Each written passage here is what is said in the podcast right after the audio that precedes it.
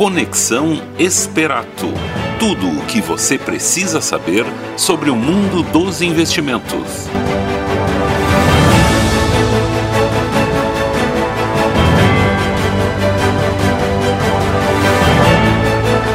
Muito boa tarde a todos, sejam bem-vindos a mais um Conexão Esperato, seu programa quinzenal sobre investimentos, finanças pessoais empreendedorismo e economia em um só local. Meu nome é Felipe Fontana, estaremos durante uma hora conversando sobre os principais índices econômicos, informações financeiras e empreendedorismo, sempre com o objetivo de ajudar você a investir melhor o seu dinheiro. Conexão Esperato, cinco anos no ar, né? Conexão Esperato já faz parte da quinta-feira do Missioneiro. Conexão Esperato, um dos primeiros podcasts sobre investimentos do Brasil. Na época tinha só a CBN, poucos podcasts. Esperato Investimentos já com seu Conexão, levando informação para você, período desafiadores, aquele período que a gente iniciou o programa foi lá em 2016, época antes do impeachment da Dilma.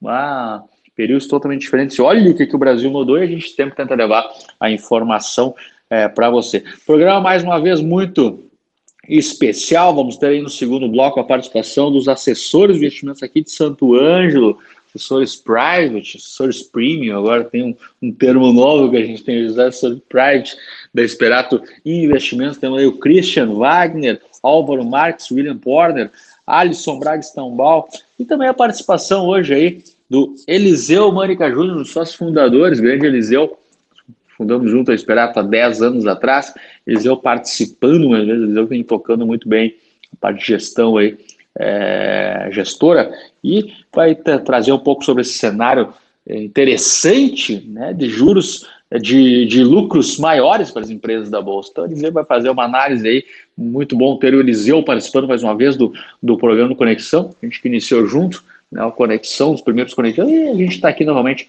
com a participação dele no segundo bloco, e com os assessores, o Christian Álvaro, o William, Alisson, já fazem parte, cadeia cativa do programa Conexão Esperato, né? Então eles vão estar aí no segundo bloco trazendo mais dessas informações de Copom, é, resultados trimestrais.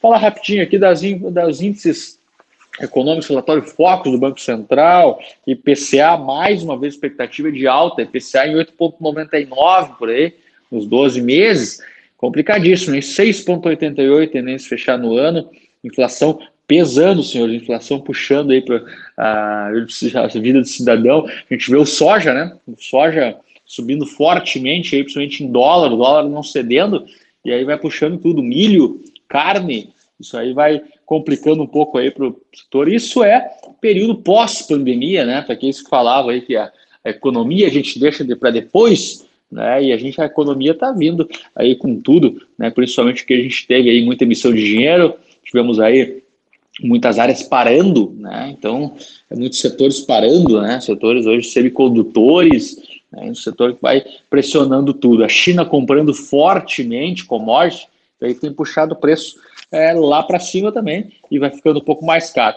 Como a gente é uma região um pouco mais produtora, né?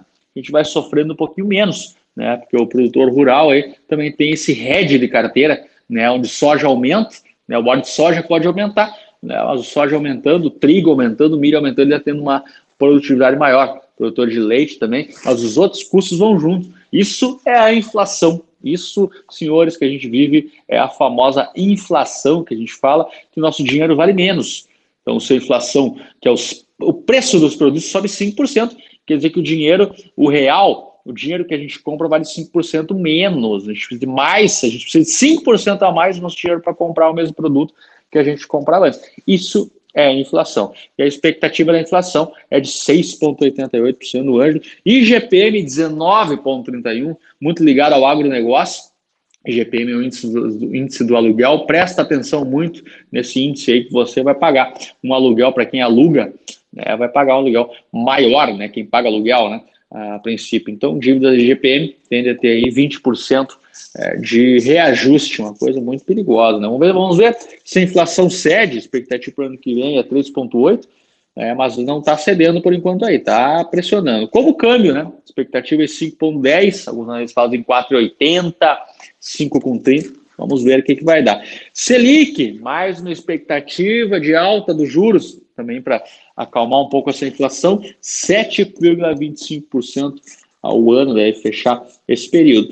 Pelo menos a gente tem a notícia boa do PIB, né? Expectativa de 5,30% de crescimento do PIB esse ano, ano que vem 2,05%, ano que vem época de eleição. Então, muita coisa é em jogo ao longo do tempo. Ok, pessoal? Segundo bloco aí vamos ter os assessores da Esperato Investimentos participando mais uma vez, estão fazendo sucesso os assessores, todo mundo perguntando aí, pessoal que tem participado do segundo bloco, né, o pessoal aí, o Christian, o Álvaro, o William, o Alisson, né, e também a participação do Eliseu Mânica Júnior trazendo um pouco mais sobre o mercado, Copom, resultados das empresas, cenário atual, tudo isso aí, e a gente volta aqui depois do terceiro bloco, mais Conexão Esperato.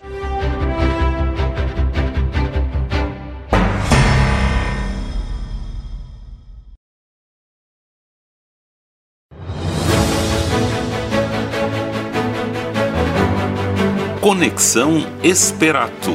Tudo o que você precisa saber sobre o mundo dos investimentos.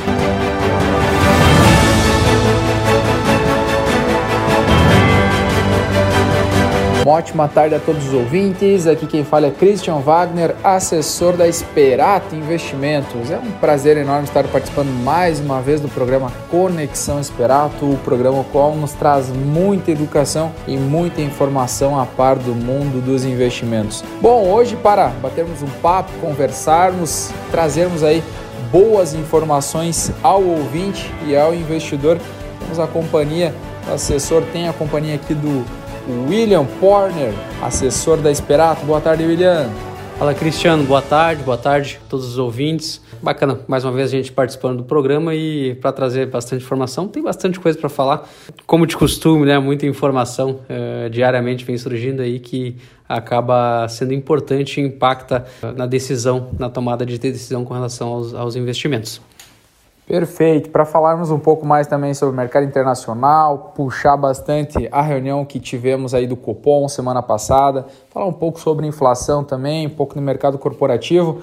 Temos aí a ilustre presença do assessor Alisson Braga. Boa tarde, Alisson.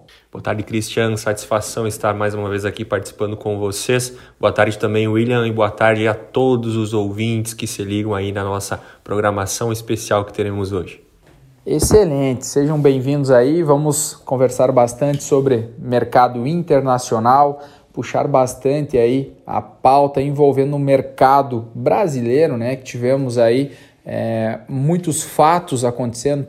tivemos aí reunião da Selic, é, decisão aí do Copom em relação à taxa básica de juros aqui no Brasil também o cenário corporativo que teremos a presença diretamente de Miami, Estados Unidos, aí Eliseu Manica Júnior mandando é, um áudio para nós aqui, conversando um pouco sobre os resultados corporativos que estão saindo aí é, das empresas brasileiras.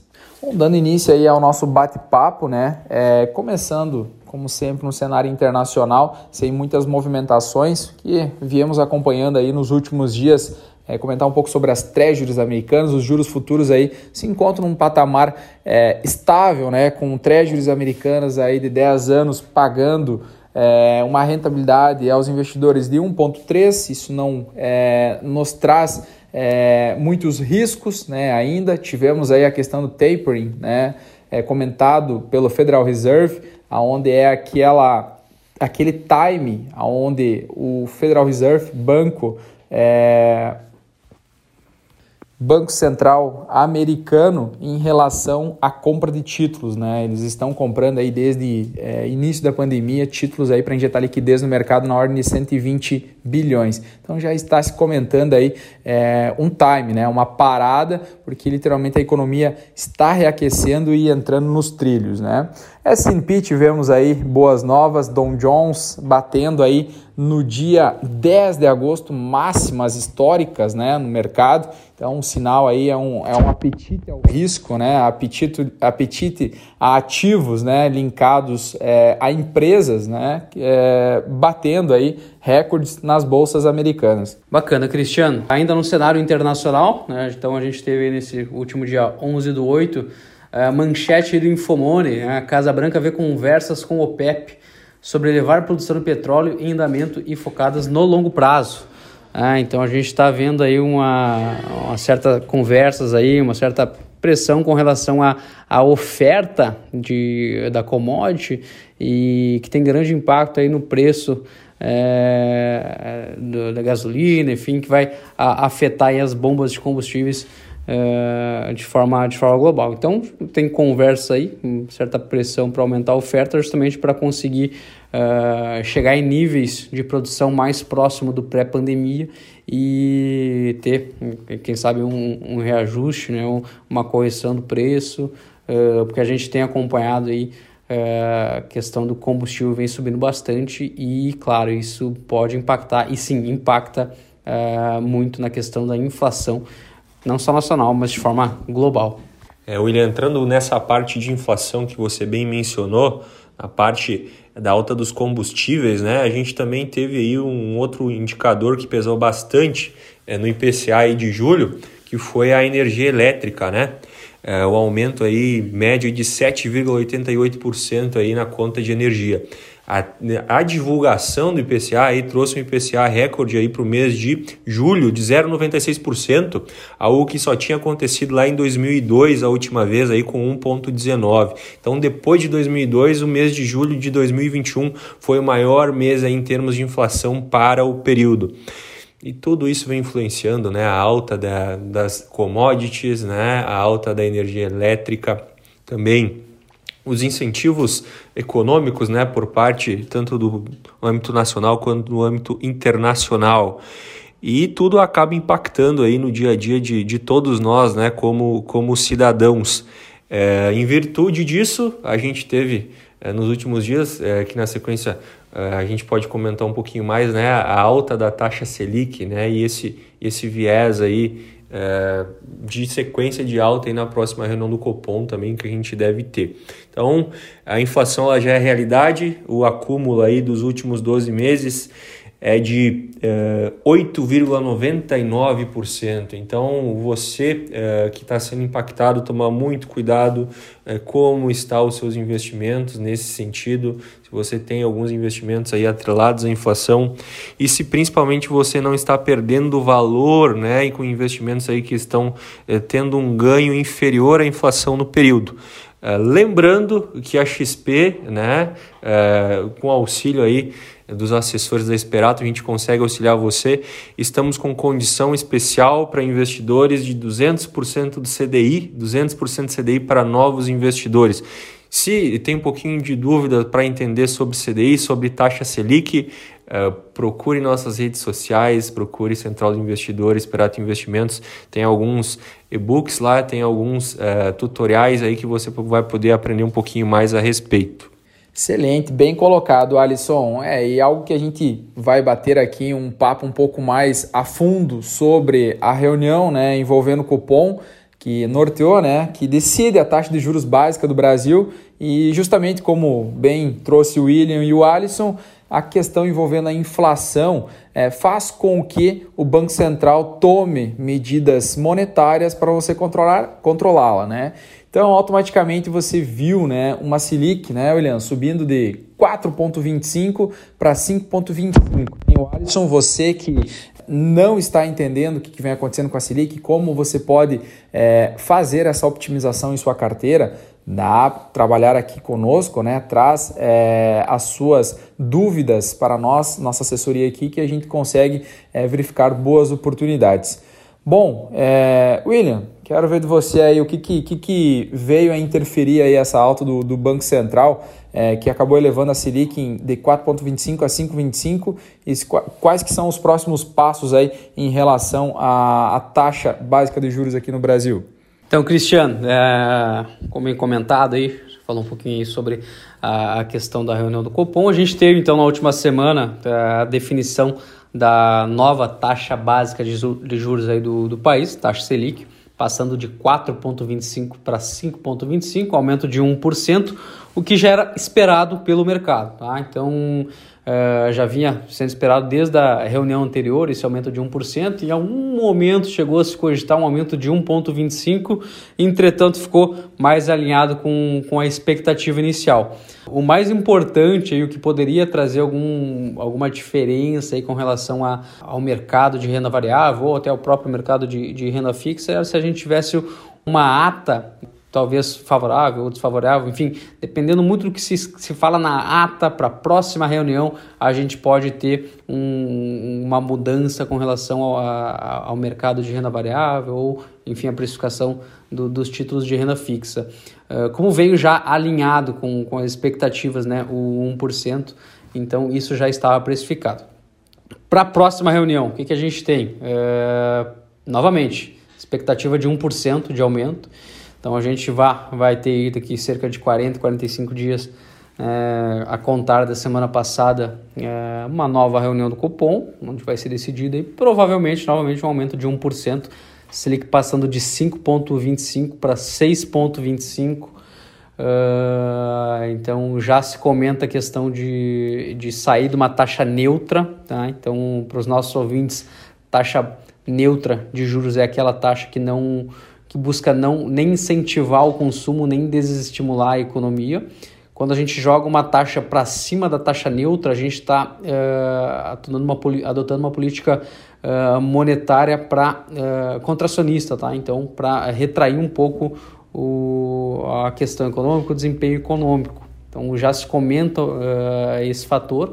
A gente teve já IPCA, como comentado pelo pelo, pelo Alisson de 0,96, estão com o IPCA acumulado de 8,99. Então, esse movimento é, que a gente vem vendo na Selic é justamente para combater a inflação, para segurar um pouco uh, essa inflação que vem uh, correndo bastante o poder de compra do, do real. Tem N fatores aí que vem impactando uh, essa questão. É, questões econômicas, é, questões fiscais do Brasil, questões é, ligadas ao dólar também, então, N fatores que impactam na, na inflação, que vai impactar no bolso do, do, do, do, consumidor, do contribuinte, enfim, de forma geral do brasileiro. E, enfim, é, para você que tem um, um capital importante, é, conversar com um assessor para fazer uma alocação mais eficiente possível e conseguir ter, uh, no mínimo, a proteção do, do, do, do, poder de compra do seu patrimônio e, claro, buscar aquele algo a mais e a gente consegue, tem boas opções dentro da, da, da plataforma da XP que você consegue alcançar esse objetivo. Então, bastante coisa mudando aí. Uh, próxima taxa Selic é, para a próxima reunião 6,25 muito provavelmente. Até o final do ano, expectativa na faixa de 7, já, já se fala em 7,5%, então é bom ficar atento, porque isso mexe com bastante coisa no, no nosso, nos nossos investimentos. Bom, muito bem colocado aí pelo William, né? E algo que precisamos frisar, ressaltar bastante são as reuniões do cupom, né? Algo que a gente precisa ficar atento aqui, por isso que você, investidor é, e ouvinte, precisa, né, ao mesmo tempo, prestar um pouco atenção e até de uma certa forma ter uma, um assessor para nortear, lhe orientar quanto à estrutura de carteira. É, William, tivemos aí reunião do cupom já em janeiro, né? O próprio cupom ele apontava aí uma Selic é, no range de 5, 5,5%. Né? É, o que, acabou acontecendo? Veio inflação, reunião de março, é, eles já consideravam uma taxa neutra. O que, que é essa taxa neutra? Algo em torno de 6,5% a 7%. Né? Pois bem, o que aconteceu nessa última reunião de quarta-feira? Tivemos alguns fatos né, que vieram aí é, um pouco fora da curva. É, por que, que eu digo ser pouco? Algum, alguns pontos, por exemplo, tivemos geadas em Minas, né, que acabou afetando um pouco o cafezal. Tivemos crise hídrica, o que levou a ANEL a elevar a tarifa da bandeira. Tivemos também a questão envolvendo algumas geadas aqui no sul, o que acabou, de uma certa forma, impactando é, ou até mesmo estimando uma quebra na produção do trigo. Tudo isso são pontos que levam a curva de inflação a inclinarem. Né? Pois bem, já se considera uma Selic acima, como bem trouxe o William aqui, dos patamares neutros, uma política monetária contracionista algo em torno de 7,5% para final do ano. Justo a isso ainda, junto a isso, linkando, temos todo o risco fiscal envolvendo o Brasil. Sexta-feira tivemos a questão do Auxílio Brasil, vulgo Bolsa Família, né? onde o governo é, está trabalhando aí é, um aumento da Bolsa Família hoje nos patamares de 190 reais, num range de 300 a 400 reais. Pois bem, isso mexeria nos precatórios, né? E algo que acabou estressando um pouco a curva de juros futuro e de uma certa forma, sim, você age com uma política fiscal monet... uma política fiscal expansionista acaba impactando a política monetária. Então, há é, é, necessário uma conversa entre as, as duas políticas. Né? Então, enquanto a política monetária está aderindo né, é, a uma medida contracionista, a gente tem o fiscal ainda é, injetando muita liquidez no mercado. E isso vai fazer com que a Selic, é muito provável que chegue a patamares de 7 a 7,5 no final do ano.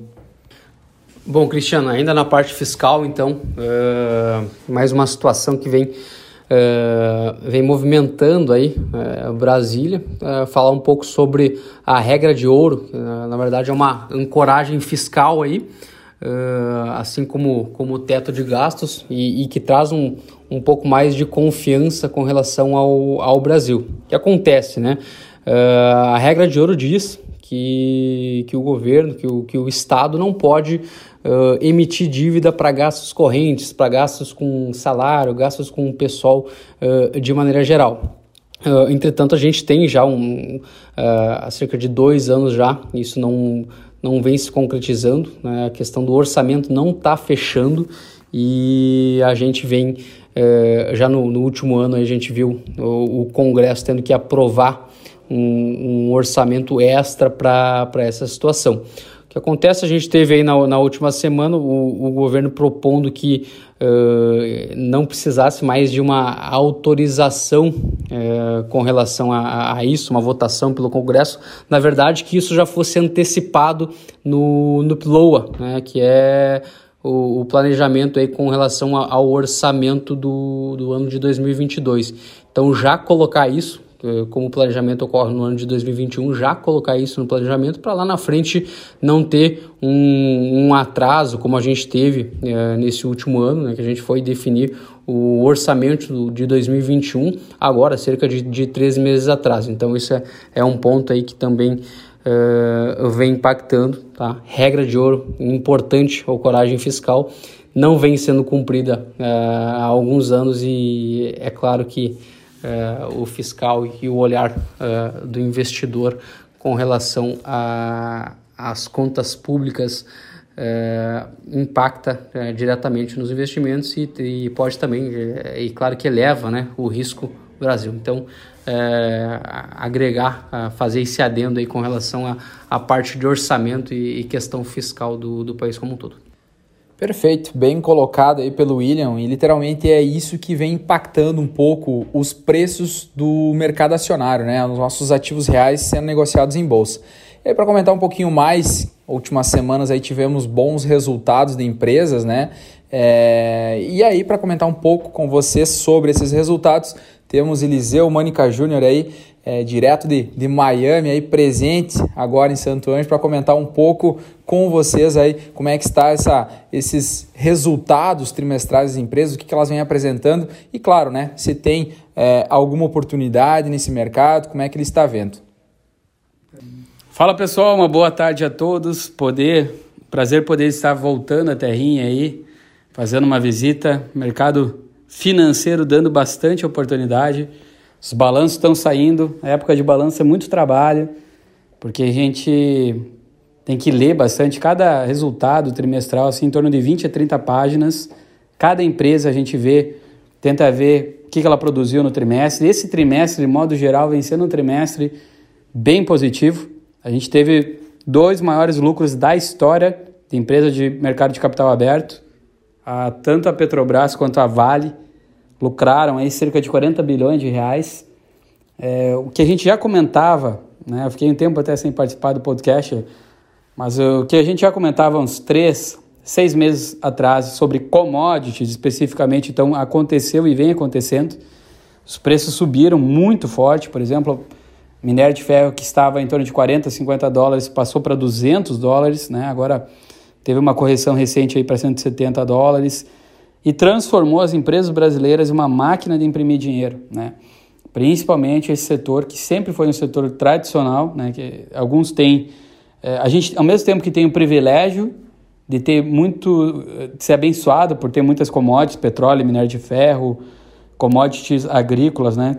É, trigo, soja, milho é, e commodities metálicas também. A gente não produz, a gente não agrega mão, uma mão de obra, né? Então a gente vende muito commodity in natura, bruta. Mas ao mesmo tempo a gente tem um privilégio de poder ter, então, ter nascido num país em que é, produz tudo isso. E as nossas empresas estão, estão nesse momento, é, verdadeiramente máquinas de produzir dinheiro. A gente tem uma Vale aí que tem um custo de produção de minério em torno de 40 dólares, 18 a 20 dólares o frete dela, então 60 dólares e vendendo minério por 200 dólares. A gente tem a Petrobras, que está fazendo um movimento que começou com o Pedro Parente, um tempo atrás, é, e que começou a fazer o quê? A focar nos core, no core business dela. O que, que ela faz? O que, que é o principal dela? Pré-sal. Custo de produção da Petrobras no, no offshore, né? no, no pré-sal, é em torno de 7 dólares. Então, entre 7 a 10 dólares. Um patamar muito baixo do petróleo, que está em 60, entre 68 e 70 dólares. E ela está vendendo ativos, por exemplo, vendeu a Gás Petro, vendeu a, a BR Distribuidora e está vendendo, sobretudo, campos maduros. Né? Então, empresas, inclusive, que estão na Bolsa Brasileira de Petróleo, né? e aí entende-se PetroRio, é, Petro Recôncavo, a Enalta, mas a Enalta ainda meio que dormindo no ponto, ela está com caixa, mas não está participando dessas negociações de, de ativos mais maduros. Uh, a Petrobras está vendendo esses campos maduros que não são do core business, está arrecadando dinheiro e está favorecendo inclusive outras companhias, o crescimento de outras companhias e abrindo inclusive o setor, que é muito bom né, do ponto de vista da economia. Quanto mais players em um setor, mais aberta a economia, mais competição e aí mais entrega de produtos e menor preço. Né? Na, na, na teoria, mas que 90% das vezes é assim né, o cenário. Então, balanço saindo, né, eu frisei, principalmente eh, Vale e Petrobras, saíram com resultados excelentes a Petrobras aí valendo é, em torno de, de 600 bi, né, considerando a dívida, a dívida diminuindo, a dívida que era no período Dilma, não quero entrar na parte política, mas apenas dados objetivos.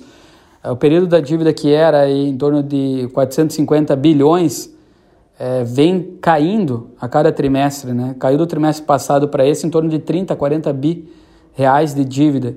Então vem pagando a dívida, que é muito positivo, vem gerando caixa. E a Vale deixou de ter dívida e passou a ter caixa, ela é dívida líquida negativa, ela tem caixa né, positivo. E outras ações, exemplo, a Semin 13 é uma, é uma subsidiária de mineração da própria, da própria Companhia Siderúrgica Nacional, pagou dividendos né, no caixa do, do, do, do investidor de R$ 1,27, está valendo em torno de R$ 9,00. Então só aí foram 13% de dividendos. Quem comprasse a ação teria esse, esse recebimento. Então dá três vezes mais uma renda fixa, por exemplo, só em pagamento de dividendos. E outras empresas. Ontem a gente teve resultado da Eternit, que produz é, telhas, né? Está indo para produção de telha. Olha a, a, evolução da empresa. A empresa que produzia telhas com amianto e que, considerado, que era considerado cancerígeno, né? agora ela só exporta produto amianto para o exterior. Ela passou a produzir agora toda, totalmente algo totalmente diferente, que é a questão de telhas solares. Então deixou de ser uma empresa que poderia ter um risco até para a saúde, né, para ser uma empresa totalmente ESG, né, que é, é preocupado com o meio ambiente e com a luz solar, que inclusive aqui na Esperato, no estúdio que a gente está agora, a gente tem luz solar e impressionou. Quem ainda não tem a, a, a parte solar ou viu a parte de energia solar, caiu 75% aqui a, o custo de energia, né, só para um, um adeno. Então, o quão é importante que a Eternit vem produzindo essas telhas aí de, de, de, energia solar, que o resultado, o resultado é excelente também. Então, lucrou ontem 58 milhões de reais, empresa valendo 1 bi 400, 1, bi, 1 bilhão e meio, pô, negociada seis vezes lucro, mais ou menos, o que é um patamar muito baixo. É, Forjas Taurus, outra empresa que era motivo de piadas né, com os revólveres que falhavam e tudo mais. Ela acabou recebendo um incentivo por parte do governo é, estadual lá da Georgia, nos Estados Unidos, e, e, e acabou então é, fazendo uma fábrica lá, né, construindo uma fábrica. E o resultado, outro resultado excelente, veio com quase 200 milhões de reais de lucro, negociada quatro vezes lucro. Né? Então, muito atrativa, muito barata. É, dos patamares, de modo geral, as empresas está acontecendo o que é o melhor para o investidor. O que, que é o melhor? O melhor do ponto de vista como investidor, como investimento, não do ponto de vista emocional, quem sabe. Que a cotação das ações está caindo nesse um mês e meio por aí, e o lucro das empresas, o caixa que elas estão gerando, está é, tá, tá aumentando, está crescendo, está sendo histórico. A economia está represada, a gente não teve uma reabertura total, tem um possível risco aí no curto prazo, acredito que não vai ter um fechamento total, né, porque a gente já viu que, que já passou por isso, então é, a próxima crise não vai ser da mesma maneira que a última crise, ou que as últimas crises são sempre fatos novos, né? Então não vai ser uma crise por parte de corona, assim, né? Provavelmente. E então dando muita oportunidade, a gente está com muita oportunidade no mercado de ações. Então tem que o investidor ter paciência, é, faz parte, né? Investir é algo que tem paciência, é algo de controle emocional e focar no lucro das empresas. E isso está ocorrendo. Eu vi patamares aí, tá, eu estava brincando aqui, conversando com o pessoal. É, lucro de patamar de 2008, né, da crise subprime. Ativos a quatro vezes lucro, cinco vezes lucro, seis vezes lucro. É, até empresas tradicionalmente mal administradas como a Petrobras gerando caixa.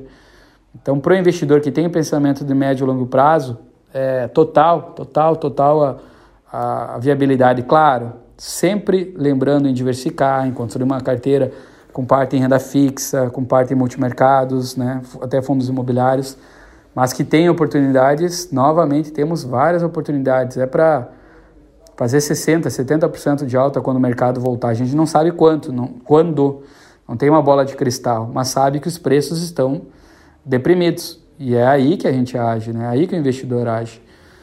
E, de modo geral, Even também, outra empresa, lembrando, está é, tá com caixa, uma empresa que vale no mercado 2 bi, só que ela tem um caixa de 1 bi e 100, valendo em torno de 800 ou 900 milhões de reais e lucrou só no, no, no último trimestre 54 milhões. Então está negociado também a quatro vezes lucro, né, descontando a dívida.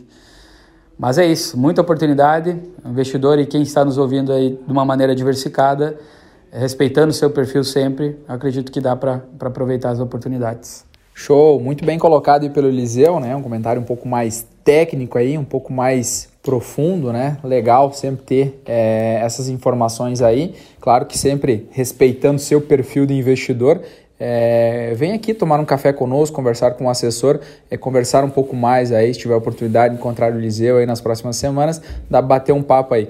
E só para pontuar também, né, Eliseu, a gente tem aí o Brasil, é, média histórica dos países emergentes, né, aí falar um cenário um pouco mais macro, o Brasil sempre teve negociando seus ativos né, reais, aí, as suas cotações e ações, 12 vezes lucro, né? O que vem negociando a maioria do, dos países emergentes. Pois bem, hoje a gente está falando que a nossa bolsa Brasil Balcão hoje está sendo negociada a 8,9 vezes lucro, né? Emergentes, para você ter uma ideia, já praticamente retornaram à sua média móvel, 11,6, né? E a gente vê, por exemplo, Dow Jones e S&P que estavam sendo negociados a múltiplos de 14 vezes lucro, hoje estão 18, né? Nasdaq, empresa de tecnologia que negociava 17, 18 vezes lucros, as empresas, hoje está em 21 vezes, né? 21 vezes lucro. Então, é, olha só quanta oportunidade não tem. É, como o Eliseu nos bem trouxe aqui, é questão de paciência e, claro, é, estrutura de carteira. Não colocar todos os ovos na mesma cesta e, e jamais tudo em, em, em, renda variável, né? É, boas oportunidades, sim, mas saber estruturar uma carteira. Bom, pessoal, por hoje seria isso. Espero que vocês tenham gostado bastante do conteúdo, nosso bate-papo, que o intuito aqui é literalmente ele é informativo, ele é trazer boa informação para aí você tomar a melhor decisão quanto à sua carteira de investimentos. Por hoje seria isso. Agradeço a atenção de todos. Um abraço e uma ótima semana.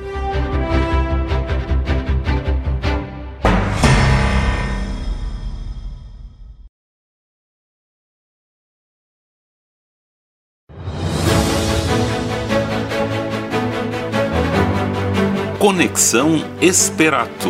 Tudo o que você precisa saber sobre o mundo dos investimentos.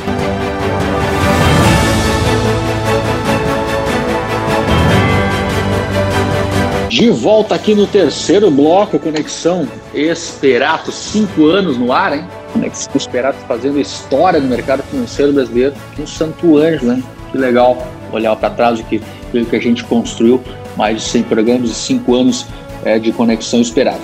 Segundo bloco é muito especial, agradecer a presença mais uma vez dos assessores, já tem cadeira cativa aqui, né? O Christian Wagner, Álvaro Marques, William Corner, Alisson Braga, e a participação também do Eliseu Mânica Júnior. Muito obrigado né, pela participação de vocês.